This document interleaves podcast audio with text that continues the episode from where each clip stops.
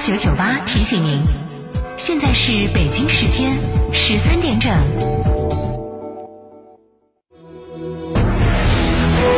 成都的声音，FM 九九点八，成都电台新闻广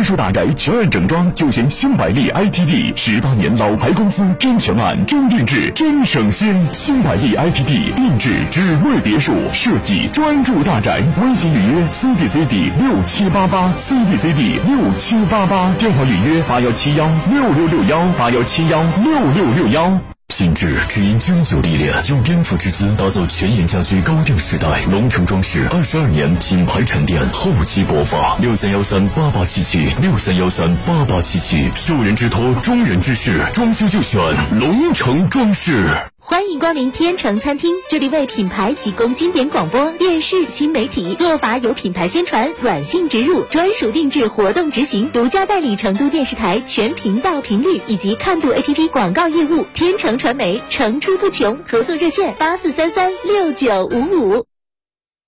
四川的朋友，大家好，我是黄渤，我是演员王迅。新冠病毒目前还在全球肆虐，抗疫成果来之不易。岁月静好，更需大家的努力。振兴中华，使命在肩，美好家园共同守护。少年强则国强，复兴中华重任在肩。新时代的青年需要豪情和担当，更需要强健的体魄来实现梦想。积极接种疫苗是抵御新冠病毒的最经济有效的手段。青年朋友们，每一个你，每一个我，接种疫苗，环环相扣，才能铸就健康的。钢铁长城，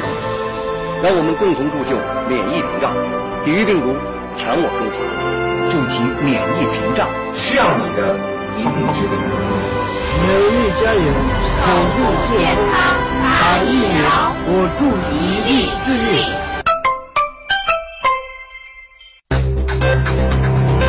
九九八快讯。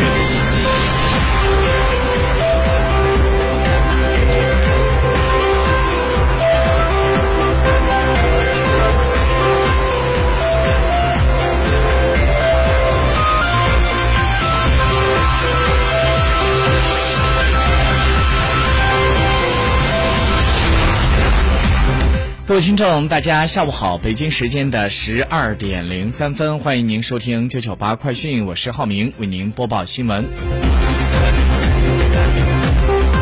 来关注一下最新的疫情动态情况。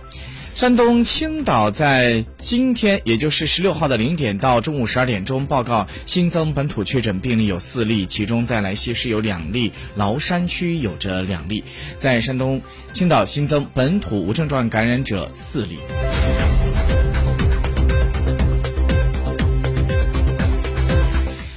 根据新华社消息，吉林省政府在今天上午召开了第三十七场新冠肺炎疫情防控的新闻发布会。吉林省卫生健康委的副主任张丽介绍，吉林市紧急调配了两百万份的抗原试剂测试盒，用于密接、次密接群体和高校学生的检测，来提升检测的速度。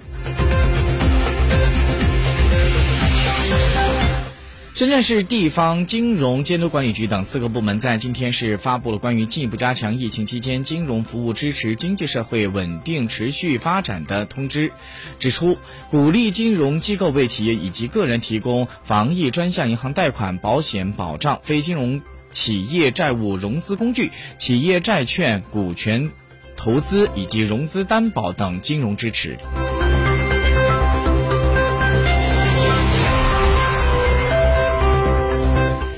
记者昨天从广州中医药大学了解到，在近日该校的副校长、广东省中医院的副院长张忠德团队和北京蛋白质组研究中心秦军教授团队合作，发现了新冠肺炎潜在的治疗靶点的研究成果，刊发在中国科学生命科学英文版上。据了解，这个研究是发现了一个尚没有被纳入到生物信息学注释常用数据库，但是呢，只在新冠肺炎患者的尿液当中高表达的蛋白 CLYBL，并据此推测免疫调节代谢一康酸是可以作为新冠肺炎替代的一种治疗靶点。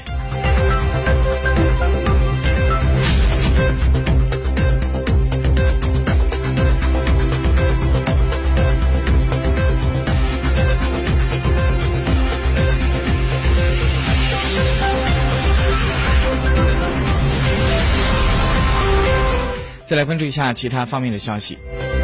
根据工信部微信公号刚刚发出的消息说，工信部。高度重视用户的权益保护工作。针对昨天晚上央视的三幺五晚会所报道的以免费的 WiFi 为名来诱骗用户下载恶意的 APP 应用软件平台，强迫捆绑下载骚扰电话、儿童手表安全防护等问题，将会立即组织认真核查，根据有关的法律法规要求进一步严厉查处。针对应用软件平台强捆的下载问题，一是组织相关的省通信管理局对曝光的百度网络公司以及 PC 六、桔梗、ZOL、腾牛网等软件下载平台进行查处。第二呢，就是举一反三，督促主要的软件下载平台要开展自查自纠，全面整改捆绑、欺骗、误导用户下载软件等违规行为。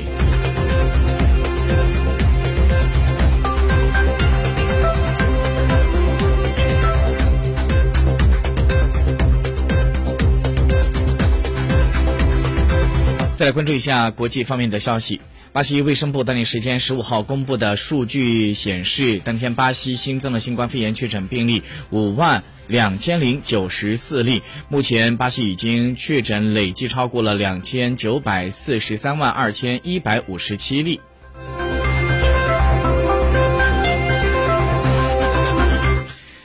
根据中新社的消息说，中国驻美大使秦刚十五号在《华盛顿邮报》发表了署名文章，就乌克兰的问题阐述了中方的立场，同时批驳了中方所谓事先知情、默许纵容等虚假信息。这篇题为《我们在乌克兰问题上的立场》的署名文章，首先向对于中方事先对俄罗斯的军事行动知情，并且要求俄方在北京冬奥会之后再动手动手，俄方要求中方提供军事援助等谣言做出了回应。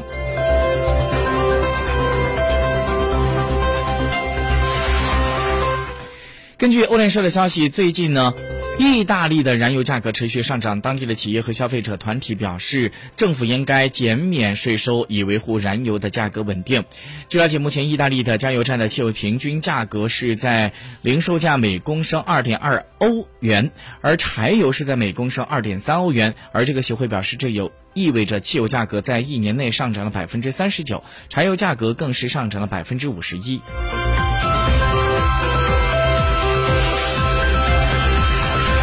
当地时间十五号，俄罗斯的国家杜马托尔斯泰在社交媒体上说，俄罗斯决定退出欧洲委员会。俄外长拉夫罗夫的有关信件已经交给了这个组织的秘书长托尔斯泰。他说，破坏与欧洲委员会对话的全部责任是在于北约国家，他们一直以来是以人权为主题，实现自己的地缘政治利益和对俄罗斯的攻击。鉴于俄罗斯面临的前所未有的政治和制裁压力，所以不打算继续向这个组织缴纳会费。